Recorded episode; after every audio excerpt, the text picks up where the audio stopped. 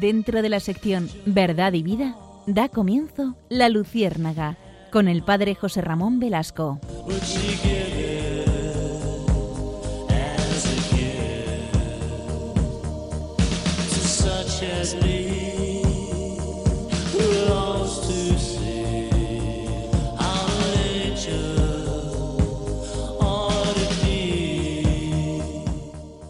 Corría el año de 1886. Louis Pasteur viajaba en tren, teniendo a su lado a un joven universitario que leía un libro de ciencias. Pasado un rato, el joven percibió que aquel libro se trataba de la Biblia, abierto por el Evangelio de San Juan. Sin mucha diplomacia, el muchacho interrumpió la lectura y le preguntó, Señor, ¿Usted todavía cree en ese libro lleno de fábulas y cuentos? Sí, muchacho, respondió Pasteur, pero no es un libro de cuentos. Para mí es la palabra de Dios. ¿Estoy equivocado en algo? Pues claro que lo está, dijo el muchacho. Creo que usted, señor, debería estudiar un poco más. Vería que la Revolución Francesa mostró lo absurdo de la religión. Solamente personas sin cultura todavía creen que Dios hizo el mundo en seis días. Usted, Señor, debería conocer un poco más lo que nuestros científicos dicen de todo eso. Y respondió Pasteur, ¿qué es exactamente lo que nuestros científicos dicen sobre la Biblia? Bien, como voy a bajar en la próxima estación, no tengo tiempo de explicarle, señor, pero déjeme una tarjeta con su dirección para mandarle material científico por correo a la mayor brevedad. Pasteur, entonces, con mucha parsimonia, abrió cuidadosamente el bolsillo derecho de su chaqueta y le dio su tarjeta al muchacho. Cuando éste leyó lo que allí decía, se quedó cabizbajo, sintiéndose avergonzado. En la tarjeta decía Profesor Dr. Luis Pasteur, director general del Instituto de, Investigaciones Científicas Universidad Nacional de Francia. Pasteur, con una sonrisa leve, añadió, Hijo, te voy a dar un consejo que espero no olvides nunca. Un poco de ciencia nos aparta de Dios, mucha nos aproxima.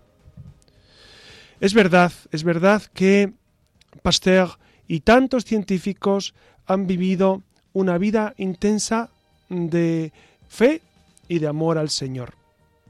De hecho, si me permiten, eh, una cita de Pasteur que a mí me ha impresionado siempre. Dice, la fe absoluta en Dios y en la eternidad y la convicción de que el poder para hacer el bien nos fue dado en este mundo, eran los sentimientos que han impregnado toda mi vida. Las virtudes del Evangelio están siempre presentes en mí. Siento un profeta un profundo respeto por la religión de los antepasados.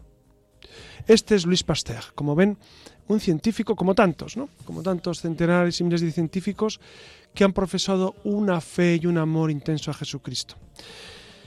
Si les parece, en esta noche vamos a, recalar en este tema tan interesante, el tema de la ciencia y la fe cómo son absolutamente compatibles, cómo eh, la Biblia no pretende dar lecciones de ciencia a nadie, por más que algunos se empeñen en leer eh, temas de ciencia, no es así.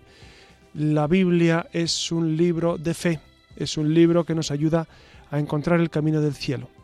Y también existe pues esos prejuicios en muchas personas que piensan que precisamente eh, por ser científicos no deben tener fe, que por ser hombres de ciencia, hombres de raciocinio, hombres de especulación, no se pueden plegar a las cuestiones de la fe.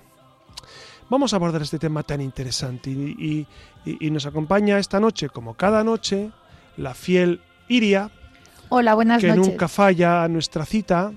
Iria está continuamente eh, pues preparando los temas y, y, ahí abundando. Ustedes saben que Iria es una gran profesora de literatura, grandísima, de hecho ustedes lo habrán, percibido en, sus textos, siempre nos deja esas pinceladas preciosas de literatura y además es periodista. Entonces, eh, con más razón, ella, puede hacer programas de radio y es la que nos va dirigiendo y los que nos va diciendo qué es lo que tenemos que hacer. Y por supuesto nos acompaña Alex en el control, que aunque no puede hablar porque está en el control precisamente, pero desde aquí les saludamos. Acompáñenos, por favor, vénganse con nosotros.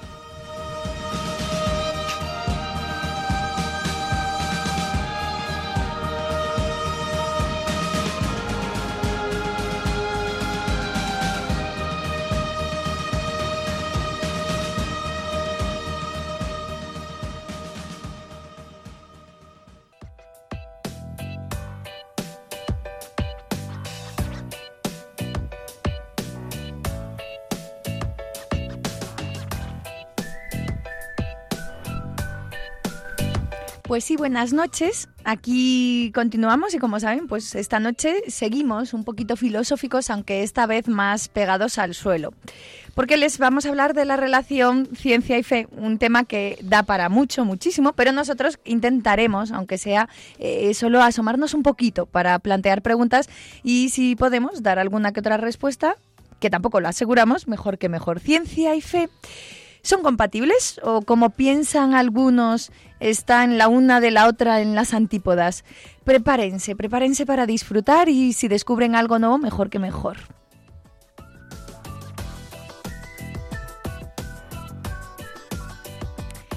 Y como viene siendo ya pues una costumbre, arrancamos el programa con algo de etimología porque ya sabe que nos fascina esto del mundo de las palabras, del origen, así que no sé si alguno de ustedes sabe qué significa realmente la palabra ciencia.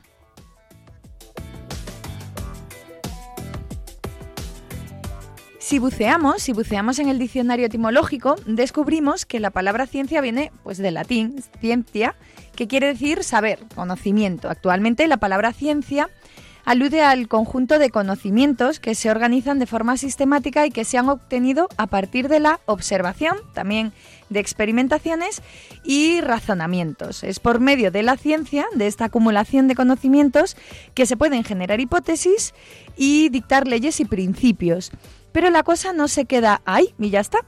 Para obtener nuevos conocimientos, la ciencia se vale de lo que se conoce como método científico, porque si no, no estaríamos hablando de ciencia, que implica una serie de pasos que son necesarios para alcanzar dicho conocimiento, que es al fin y al cabo de lo que queremos hablar esta noche. Recuerden que, que además hace muy poquito, en otro de los programas ya abordamos esto del concepto del conocimiento, pero no es lo mismo. El caso es que para hablar de método científico es necesario eh, utilizar unos instrumentos adecuados para que el conocimiento sea válido. Aquí José Ramón eh, eh, me corregirá si me equivoco como buen investigador científico del mundo de la filosofía. El caso es que el investigador necesitará seguir una serie de pasos, ¿no? que siempre deben ser explicados y detallados a lo largo de la investigación. Si, me, permiten, me permiten una una mm, afirmación un poco pedante que puede, puede, resultar, que es que Aristóteles es quien, quien empieza esto. Que cuando nombras a Aristóteles, pues todos te señalan. Claro, dicen, no, pero es que te vas, a, te vas lejísimos, no. Pero es que es verdad que, que, Aristóteles eh, dijo casi todo sobre casi todas las cosas, ¿no? Y, que nosotros somos... Eh, bueno, ustedes saben que la, la algo decía, los griegos somos nosotros. Pues por eso, porque Aristóteles y Platón y Sócrates hablaron muchísimo y con mucha certidumbre. Bueno, pues les decía que Aristóteles habla de ciencia, él, era un científico, él era un botánico, e, él era un registrador no de la propiedad, sino de la naturaleza. Entonces, e, él estaba encantado con, con todo lo que existía. Él, él busca eh, los porqués de esa naturaleza, de, eso que existe, y él, habla de, ese método científico también, de la necesidad de usar la lógica para conocer, para conocer la realidad, de partir de premisas verdaderas para llegar a conclusiones verdaderas. Y este método científico se aplica en filosofía y en la ciencia empírica. Yo creo que es necesario recordarlo y es necesario saber que la ciencia tiene su camino y que no toda la ciencia es válida, claro, y que, que el científico también tiene que estar muy pendiente de si las conclusiones a las que llega son verdaderas o no. Claro, porque lo primero que debe realizar un investigador es la observación del fenómeno a estudiar, ¿no? Y, subrayen bien la palabra observar. Después, pues el científico obtiene eh, el principio particular de cada uno de los fenómenos analizados a partir de esa observación. A esto se le conoce bajo el nombre de inducción. Subrayen, de nuevo, inducción, que se plantea donde es se plantea de intuición. intuición. Se- Seguramente a, a nuestros oyentes les, les, les pegará mucho la palabra intuitivo, porque saben qué qué es una persona intuitiva. Pues por ahí va la inducción. Claro, y eh, gracias a eso se puede también eh, plantear una hipótesis y a partir de esta proposición, que es al fin y al cabo lo que se entiende por hipótesis, ¿no? Una proposición, un- el científico en cuestión intentará probarla o refutarla, esa hipótesis. Por último, se debe presentar una investigación en donde todos los pasos anteriores eh, se tienen que detallar y expresar unas conclusiones. Y, bueno, pues parece sencillo, pero en esto de la ciencia, eh, como saben que estamos de la mano de la fe, que es de lo que trata hoy el programa, pues eh, se torna un poco complicado. Bueno, eh, les voy a explicar en un minuto, si me permiten, qué, qué es la inducción.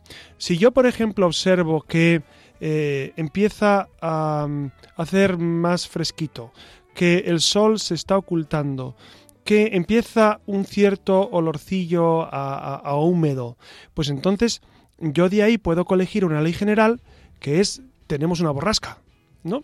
Entonces, ¿he hecho ciencia? Sí, porque he captado varios elementos y la intuición me ha dicho, eh, seguramente hay eh, una ley general, que es la. Eso es lo que hace la ciencia. La ciencia va de los particulares a la ley general por el método de la inducción, que es método intuitivo. Y también la deducción es de una ley general. Por ejemplo, yo puedo decir, hay borrasca, que es una ley general, pues eh, entonces tenemos lluvia, tenemos vientos, tenemos bajas presiones, etcétera, etcétera. Bueno, este, este es el método que usan los científicos. ¿Por qué aclaro esto? Porque la fe, ¿qué método usa? La fe es una respuesta, una respuesta desde el corazón, desde el alma, a una propuesta que nos hace Dios. Bueno, habría que distinguir previamente una fe natural, que es la confianza en las personas, etcétera, pero eso digamos que lo pasamos por alto en este momento y nos centramos en esa fe sobrenatural, que es ese asentimiento a lo que la revelación nos ha contado. Entonces, son métodos de conocimiento distintos, el método científico de la ciencia empírica y el método del discurso de la fe, ¿no? Entonces, esto es interesante. Pues ya ven, ya ven qué cargadito viene esta noche el programa, así que, eh, pues nada, nosotros desde la Luciérnaga hacemos uso, como saben, de la filosofía para encontrar algo, no todo, del sentido de nuestra día.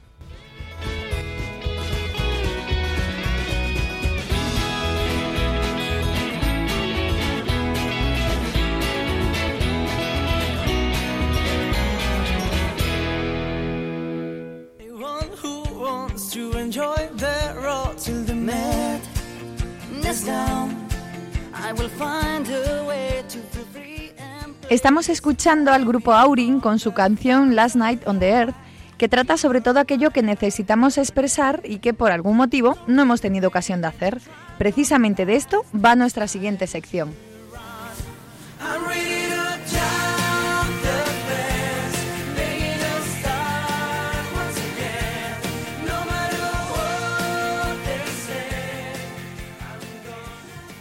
Y muy buenas noches, continuamos con Destellos en la Red, un apartado en el que queremos que los oyentes sean los protagonistas, seáis los protagonistas de aquellos temas que más os interesan y que están a la orden del día. Desde la Luciérnaga os invitamos a comentar, opinar y preguntar a través de la red todo aquello que os inquiete y sobre lo que necesitáis que os respondan, pues será el padre José Ramón Velasco quien con sus respuestas ilumine vuestras vidas.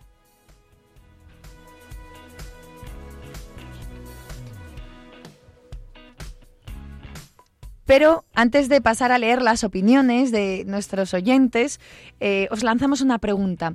¿Creéis, ¿Creéis que son compatibles la ciencia y la fe? La fe, entendida como confianza humana ante lo no demostrable o comprobable, es una experiencia cotidiana por la que todo científico siente curiosidad. Los científicos no tienen miedo de admitir que se mueven y colindan constantemente con las dimensiones del misterio, en el cual la materia medible está abierta a un horizonte infinito de posibilidades. Por tanto, podemos decir que la ciencia y la fe son compatibles, porque del estudio de la materia en su actividad no podemos extraer ninguna consecuencia si no se explica antes cómo actúa y cómo se comporta. El objeto de la ciencia será aquello que el hombre puede conocer por medio de su razón, apoyándose en la experiencia y en los medios e instrumentos que posee. Gracias a la ciencia vamos dominando la naturaleza. Con sus conocimientos y actividad, el hombre transforma las cosas y la sociedad y también debiera perfeccionarse a sí mismo. Ahora bien, ¿la actividad científica es autónoma? ¿Tiene sus propias leyes y valores que el hombre debe descubrir, emplear y ordenar? Esto significa que el ámbito de la ciencia es limitado y que su límite será siempre la actividad de la materia que puede comprobarse experimentalmente. Preguntarse a nivel científico si Dios existe o no no es un error, porque es una cuestión que requiere una respuesta que va más allá del campo del estudio de la ciencia. Y esto yo creo que, que quizá es lo relevante. Un campo donde, sin embargo, sí podemos afirmar y debatir tales contenidos englobados en el campo de los estudios teológicos, filosóficos, donde la experiencia religiosa del hombre en la historia se abre al misterio a Dios. Puede ser tratado como un lenguaje y una serie de premisas más amplias que el propio lenguaje científico.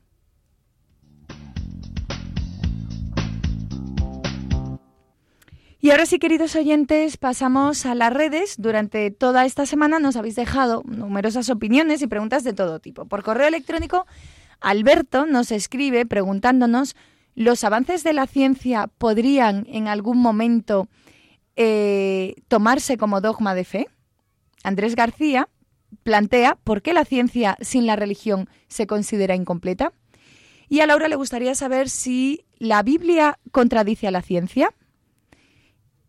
Vía Twitter, Pródigo comparte su comentario con nosotros y nos dice que la ciencia y la fe son complementarias, pues la ciencia estudia lo observable y la fe da sentido. José Ramón, ¿qué opinas sobre estos comentarios de nuestros oyentes? Bueno, eh, la primera cuestión que, pregunta Alberto, si los avances de la ciencia podrían en algún momento eh, eh, constituir dogmas de fe o... Creo que esa, esa es la pregunta. Pues, pues no, es decir, es decir, los dogmas de fe están, se declaran, la Iglesia es la que define esos dogmas de fe, que mm, dogmas de fe pues son, son conclusiones a las que llega la Iglesia y que son afirmaciones que todos los cristianos eh, creemos o debemos de creer, pero no tienen que ver con el mundo científico, es decir, son cuestiones eh, paralelas. ¿Por qué la ciencia y la religión se considera incompleta? Pregunta otro oyente?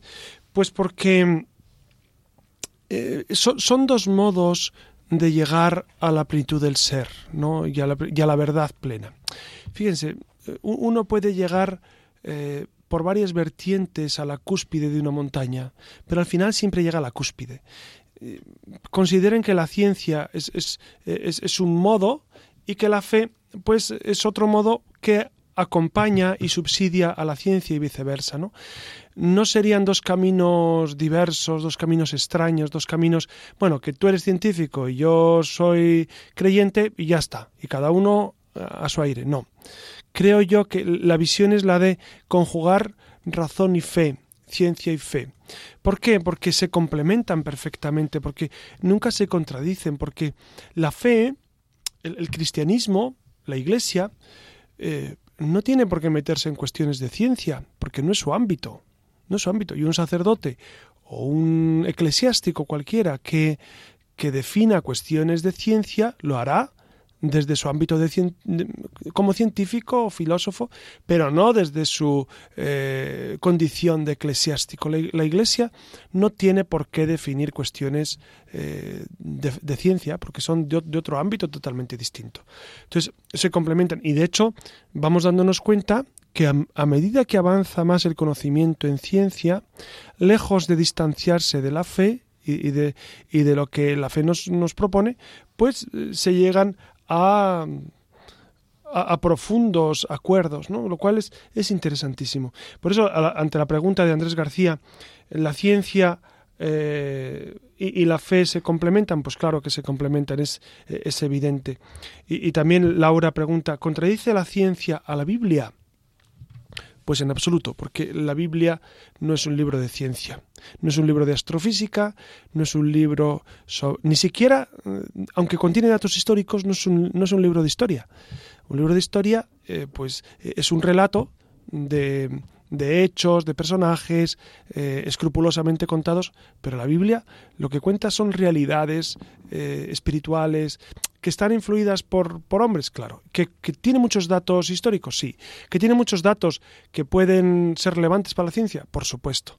Pero no es el fin el hacer un libro de ciencia. Por eso yo creo que son ámbitos perfectamente compatibles y, y- no, hay, no, hay tal esqui- no hay tal problema. En ocasiones se da una cierta esquizofrenia en estos ámbitos, pues a veces eh, interesados por, por, por llevar a cabo una cierta polémica, pero, pero en realidad yo no veo gran polémica y, y gran diferencia. Claro, en este sentido, Pródigo eh, deja un comentario muy acertado, ¿no? Cuando dice que ciencia y fe son complementarias, pues la ciencia estudia lo observable y la fe da sentido. Antes, cuando te estaba escuchando con la pregunta de eh, Alberto del dogma de fe, se me estaba ocurriendo, no sé si voy a decir una temeridad, de que si es posible que exista un dogma científico, ¿no? Porque en realidad yo creo que iba un poco apuntando por ahí.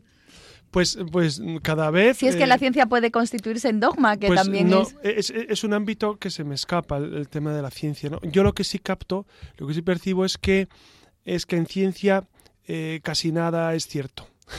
es decir, eh, me, refiero a que se va avanzando de tal manera que, que se van ofreciendo hipótesis sobre, sobre la realidad, sobre el origen del universo, sobre la constitución de la materia, sobre el principio de gravedad universal, por ejemplo, eh, que uno dice, eso, son, eh, eso es inmutable, sí, pero, pero el modo de, de concebirlo el nombre de- y el modo de llegar a él, pues va variando, ¿no? Entonces, eh, Malo, malo si tenemos que apostar por dogmas científicos. Claro, claro, claro. Y, eh, cualquier científico que nos esté escuchando dirá, hombre, pues eh, quizás eh, si nos escuchan y quieren aportar en nuestro, nuestro mail, con mucho gusto debatimos y dialogamos sobre esos temas porque son muy interesantes, muy interesantes, ¿no? Pero, pero vemos cómo, cómo la ciencia es frágil en el sentido de que se va ampliando cada vez más. Entonces, lo que ayer era absolutamente cierto, pues el día de mañana, por ejemplo, en historia, eh, en historia cuántas veces eh, se revisa la historia y se dan cuenta de que, de que han estado equivocados en algunos aspectos o otros aspectos de ciencia, ¿no? O, por supuesto en el estudio de la materia, en el estudio de los astros, en el estudio de- de los planetas, del origen del universo, pues se van desdiciendo y, y van ampliando conocimientos. Entonces, creo que es, in- que es inacabable el tema de la ciencia, ¿no? Pues muchísimas gracias por tus respuestas, José Ramón. Y ahora pues dejamos planteados los próximos temas, que es eh, hombre y libertad. Recuerden, hombre en toda su dimensión, con su dignidad. Y así que abrimos hashtag eh, hombre luciérnaga y hashtag libertad luciérnaga para que empecéis a interactuar con nosotros a través de nuestra cuenta de Twitter, arroba la luciérnaga rm, y también podéis escribirnos un email a la luciérnaga arroba radiomaria.es o dejarnos algún comentario en el blog del programa, la luciérnaga radiomaria blog post, blogspot.com. Yo creo, José Ramón, que esto lo vas a tener que decir tú porque yo siempre me aturullo con esa palabra. Así que ya saben, Blogspot. Blogspot. Ya saben que os esperamos en la red.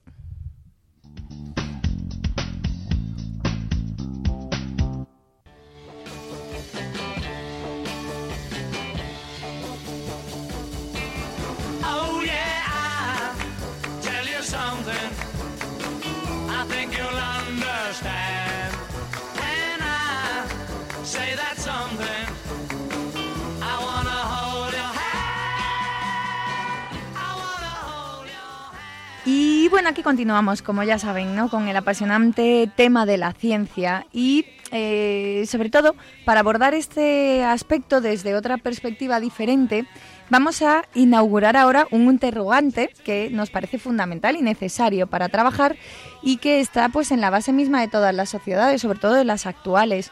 ¿Puede la ciencia suplantar al hombre?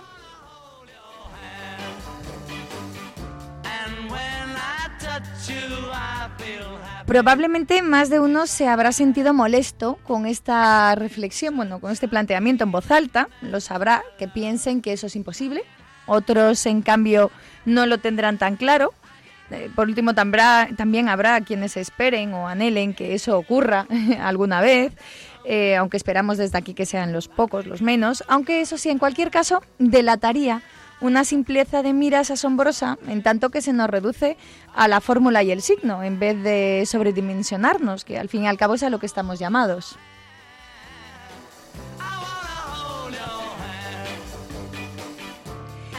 El caso es que ese reto es el que lanzamos, ¿no? Que si puede la ciencia efectivamente suplantar al hombre y profundizar en esta cuestión, eh, pues no es nada, no es para nada baladí, todo lo contrario, como saben, esta pregunta es una constante que se viene sintiendo en el mundo de la cultura, desde los pintores hasta los escritores, sin ir más lejos.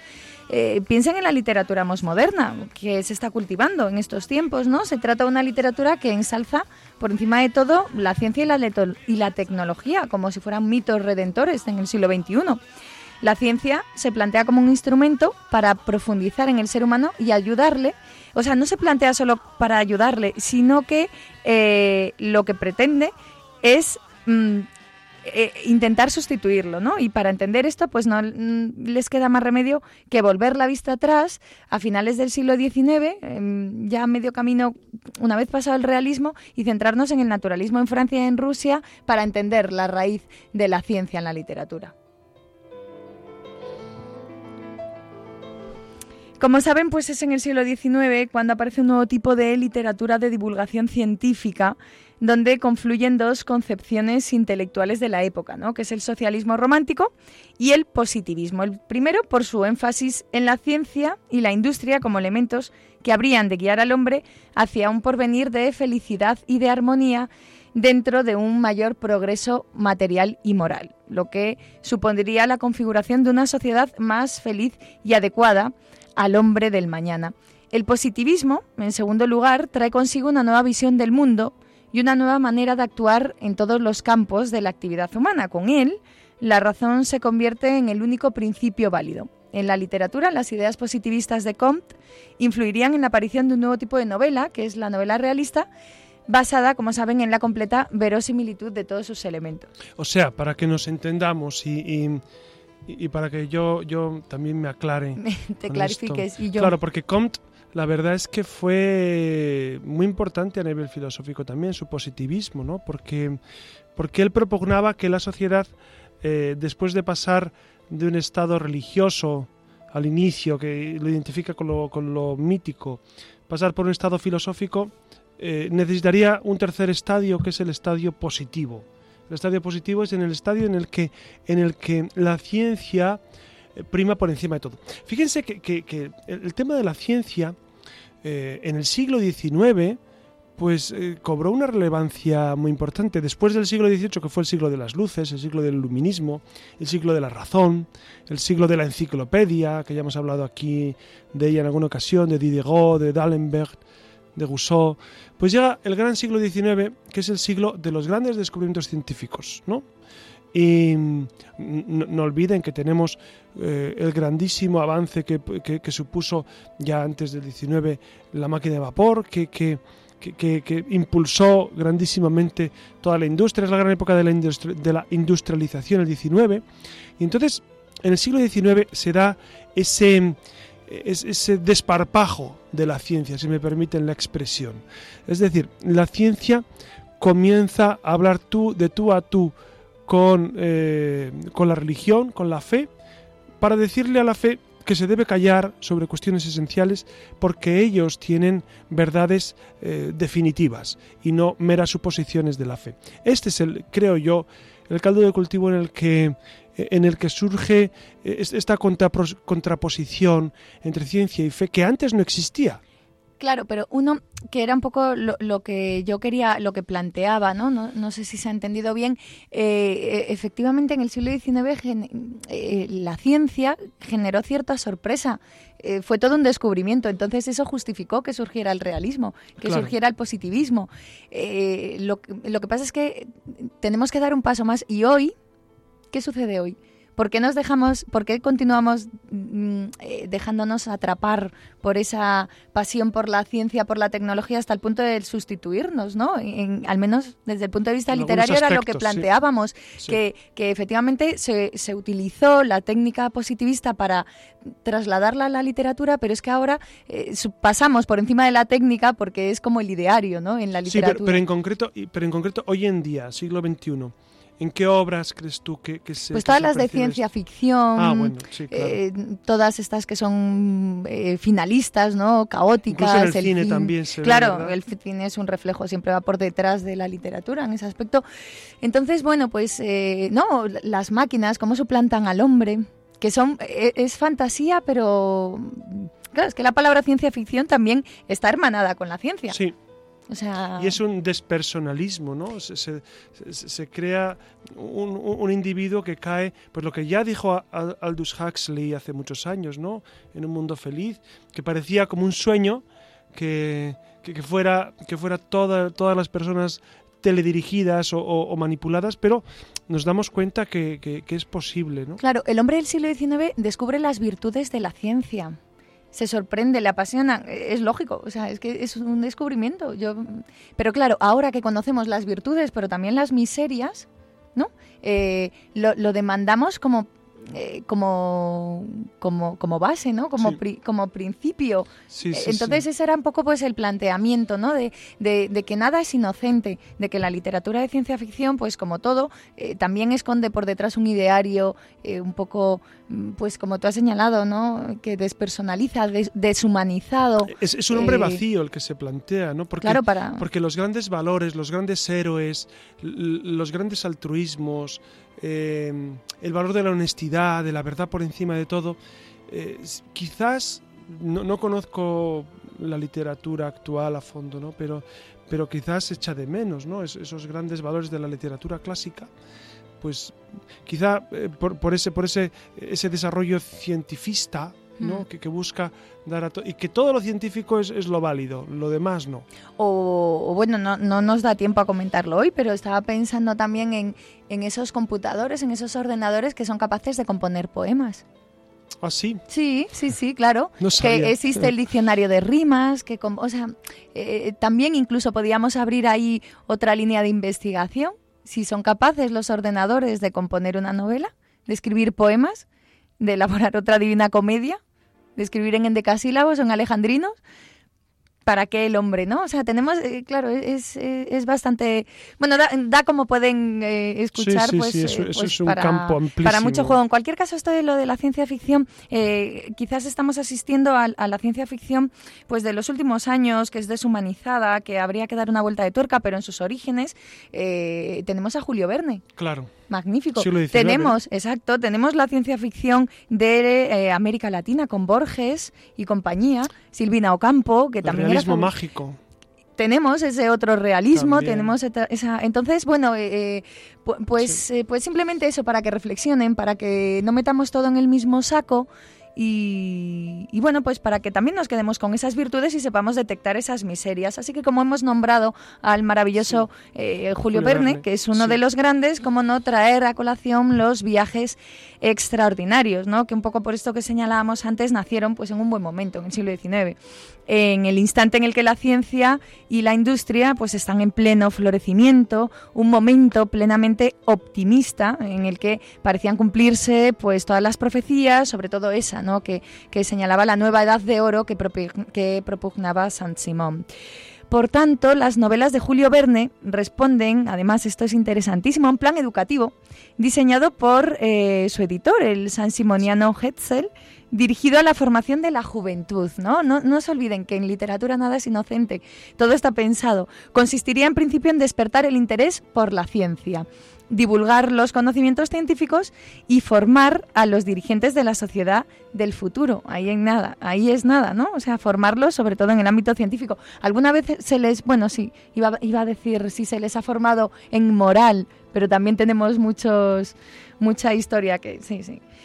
Pero bueno, no solo se trataba de eso, ¿no? Que mal favor le estaríamos haciendo a, Julio Verne con este juicio tan a la ligera, ¿no? Los viajes extraordinarios no, no solo consideran el saber científico, pretenden además de formar a esa juventud en unos determinados mm, valores como son los científicos, exclusivamente también en valores como la solidaridad, la fraternidad y la justicia, valores, todos ellos que responden a esos ideales socialistas románticos. que son, que son herederos de la, de la Revolución Francesa, ¿no? Es decir, so- son, son valores laicos, desprovistos de- del sentido trascendente, y que, claro, eh, cuando, cuando el ser humano pierde esa visión trascendente, tiene que quedarse en lo inmanente y dar gran valor a, a lo, a lo de aquí y ahora. Entonces, por eso, ese gran desarrollo de la ciencia, también por un ocultamiento, un eclipse Mm. de, de lo trascendente de Dios. Claro, los relatos de Julio Verne pertenecen a eso que llamamos literatura de divulgación científica. Son novelas llenas de saber científico, ¿no? además para ser divulgado. El lector, que esto es lo más importante, se introduce en la aventura aprendiendo por la propia experiencia. Recorre el espacio de los acontecimientos, de la mitología y siempre, siempre sin perder de vista la razón, por lo que señalábamos antes, porque antes estaba la ilustración, ¿no? el dominio de la razón. El protagonista de sus aventuras nunca penetrará en el campo del inverosímil, del imaginario, nunca será ciencia ficción, aunque eso sí siente, sienta los cimientos para lo que vendrá después. O sea, sin pretender crear ciencia ficción, de alguna manera pone las bases para que todo lo que se escriba después de Julio Verne sea considerado como ciencia ficción. Maravillosos títulos como Viaje al mundo en 80 días o Viaje al centro de la Tierra, Tierra. 20.000 leguas de viaje submarino, que se incluyen, como saben, dentro de sus viajes extraordinarios, son algunas de las lecturas que no pueden faltar nunca en nuestra biblioteca y probablemente el que más o el que menos habrá oído hablar de ellas, habrá visto, si no, alguna de las múltiples versiones cinematográficas que tan de moda se pusieron a mediados del siglo pasado y a vueltas con este. Y bueno, un último apunte. Los problemas en la vida del autor, su nunca feliz matrimonio, la enfermedad de su sobrino, su mala relación con su hijo, la derrota de Francia en la guerra franco-prusiana, la Comuna de París, el imperialismo francés, llevan a un Verne cansado a escribir relatos fríos y sombríos, cambiando su idea de que el ser humano iba a progresar con base en la ciencia, a una donde ve a los seres, humado- a los seres humanos consuma- consumidos por ella y, Y- por el capitalismo. ¿Y, y- y Julio Verne fue creyente? No, no sabemos. no sabemos, ese dato. Sí, no, pero, pero lo interesante es eso, ¿no? Cómo se Sí, hace... ¿Cómo se desencanta de la ciencia? Claro, en- un- Porque la ciencia al final no llena el corazón del ser humano. claro. Satisface eh, todo el ámbito exterior, pero el corazón del ser humano necesita mm, plenitud. Claro, a mí eso sí que me fascina, ¿no? Como eh, en un primer momento hace po- apología, ¿no? Eh, lleva de la mano a, a miles de lectores eh, po- por, esos viajes apasionantes, hablando de las virtudes, de la maravilla de la ciencia, la tecnología, y luego como descubre que al fin y al cabo, eh, pu- pues no se, no se trata de terminar consumidos, ¿no? Eh, por ella. Eso, pues ya para cerrar lo que habíamos planteado al principio. Deberíamos dedicar un programa a Julio Verne. Sí, es Oh, interesante. sí, ¿Podemos? sí, sí. sí. sí. Eh, Lo estu- apuntamos. Estudiaremos, estudiaremos su, su- también su visión de Dios, que, y, y- Sí, claro, cómo se- eso pasa mucho en los escritores, cómo se desencantan, ¿no? Bueno, en El general, la propio literatura- Galdós también. Yo estos. dedicaría un programa a la literatura francesa en general, porque es Vale. fascinante, porque los franceses realmente... eh, los, los alemanes piensan y piensan muy bien, pero los franceses eh, escriben maravillosamente, ¿no? Entonces... Y, y como lo hacen gustó. con tanto detalle, ¿no? Sí. no. De todos modos, eh, desde la Luciérnaga lo que pretendemos, más allá que de, de instruir, de comentar, simplemente es, sacar, ¿no? Sacar encima de la mesa pues temas que están ahí para que volvamos sobre ellos, para que los degustemos, los recordemos. Y si alguno de ustedes, de nuestros oyentes, eh, tiene la maravillosa idea de regresar a uno de estos títulos, probablemente se acordará primero de nosotros y luego lo disfrutará enormemente. Así que bueno, no les queremos robar más tiempo con estas reflexiones en voz alta y para otro día nos reservamos, como venimos diciendo, las virtudes o no tanto de esto de la ciencia ficción o incluso del propio Julio Verne. Por esta noche ya esto es fenomenal y esto de desenterrar a- al autor francés, desempolvarlo y devolverle desde el cariño y la admiración el reconocimiento que se merece. Aquí lo dejamos por hoy en cuanto a cultura se refiere. Recuerden que a continuación viene el padre José Ramón Velasco con sus leyendas y nos volvemos a encontrar con más letras y arte, con más cultura en el próximo programa de La Luciérnaga.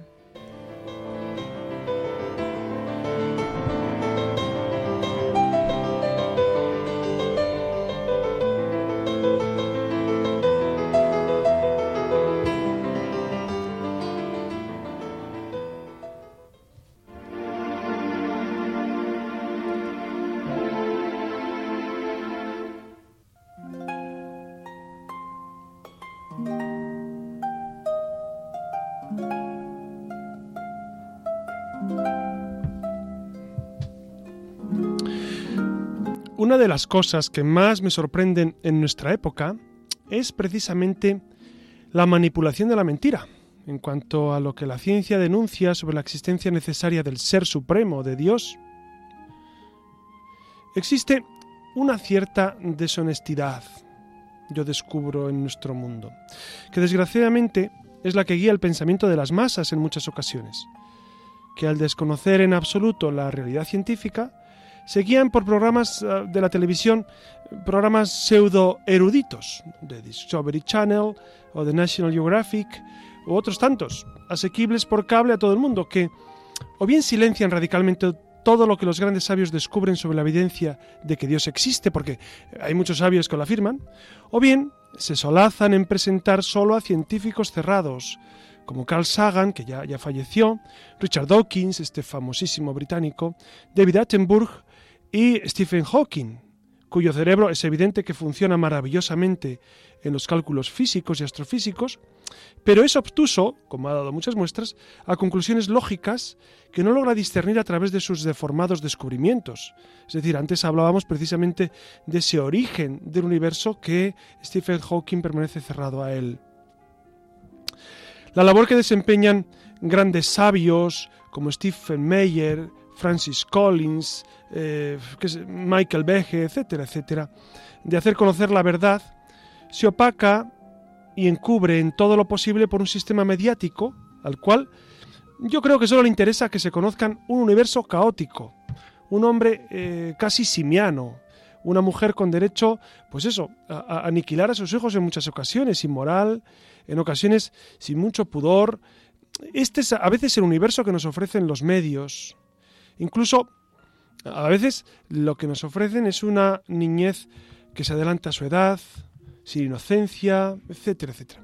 Este es el, panorama que a veces eh, la ciencia trata de, de mostrar en los medios, o los medios aprovechan esto para mostrarnos un mundo como ellos quieren.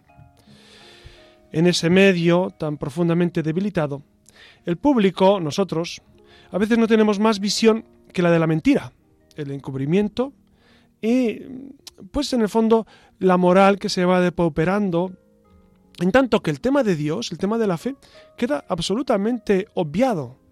Es decir, eh, ustedes eh, encienden la radio, eh, no Radio María, que, por supuesto habla de Dios continuamente, pero, pero muchas radios y muchas televisiones. ¿Y Dios? Yo me pregunto, ¿y Dios?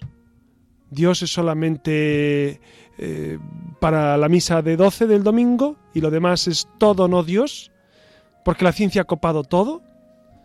Y cuando digo ciencia me refiero al, saber racional humano a todos los niveles. A mí, a mí me resulta muy chocante esto. Es decir, hemos eh, sacado de la realidad a Dios. Por lo menos esa es la impresión que me da. Y, no estoy en plan negativo, queridos amigos.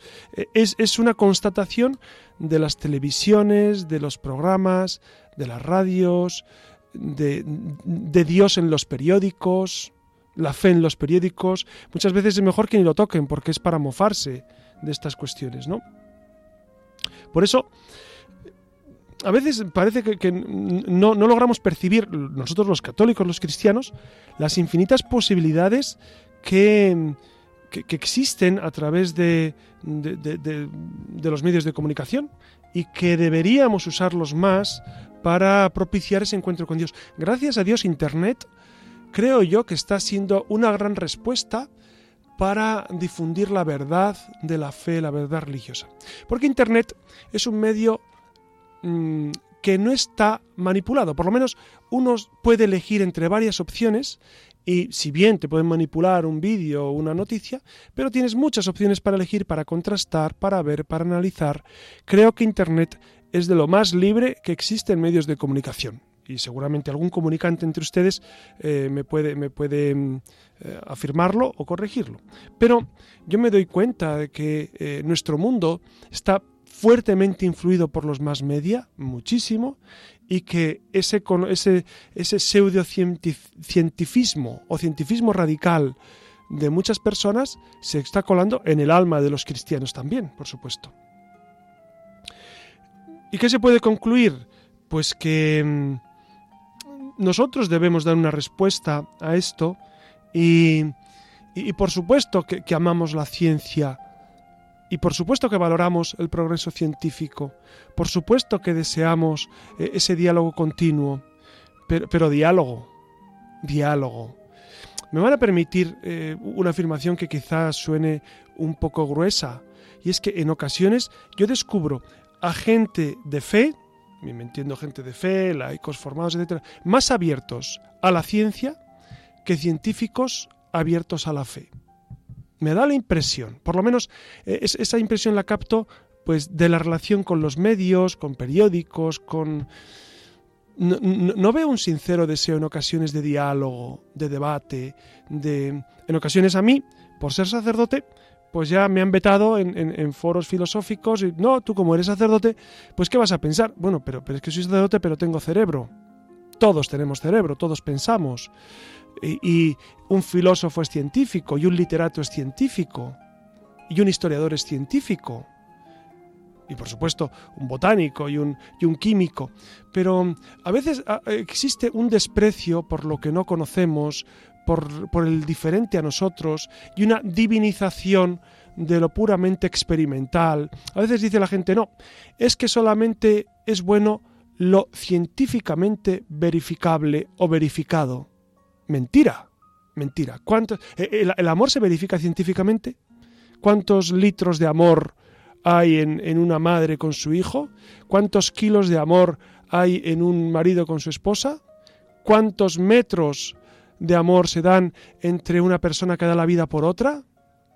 No se calcula, no. Y el amor es lo que mueve al mundo, por supuesto. Estoy convencido que al final eh, el amor siempre vence y siempre es lo que más mueve. Por eso, queridos amigos, es, es una mm, es una reflexión que hago pues a raíz de todo lo que lo que estamos percibiendo.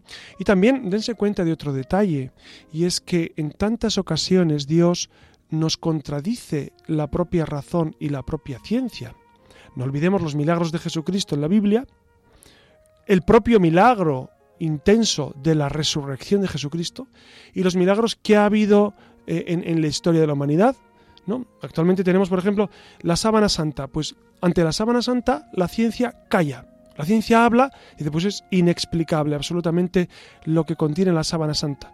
O ante eh, el, el famosísimo milagro de Nuestra Señora del Pilar, del cojo de Calanda. Ustedes saben que era José Pellicer, ese muchacho que le faltaba una pierna y que de repente un buen día apareció la pierna después de rezar y está testificado ante notarios, el rey de España lo, de, la época lo constató, etcétera, etcétera. Es un milagro que eh, conmocionó al mundo.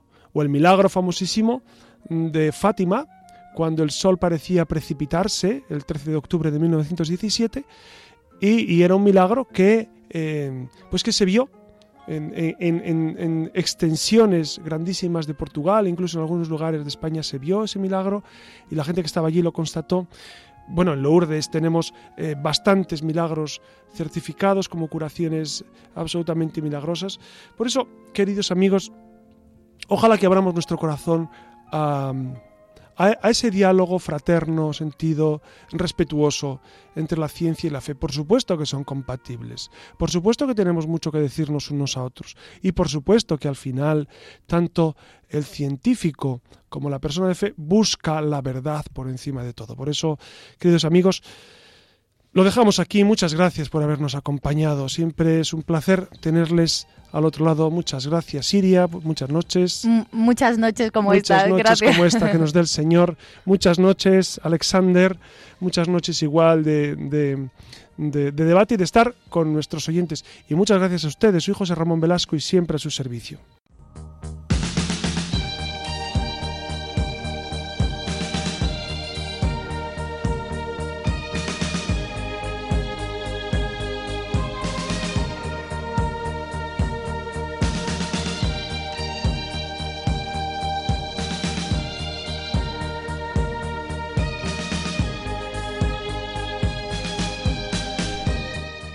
Finaliza en Radio María La Luciérnaga con el Padre José Ramón Velasco y dentro de la sección Verdad y Vida.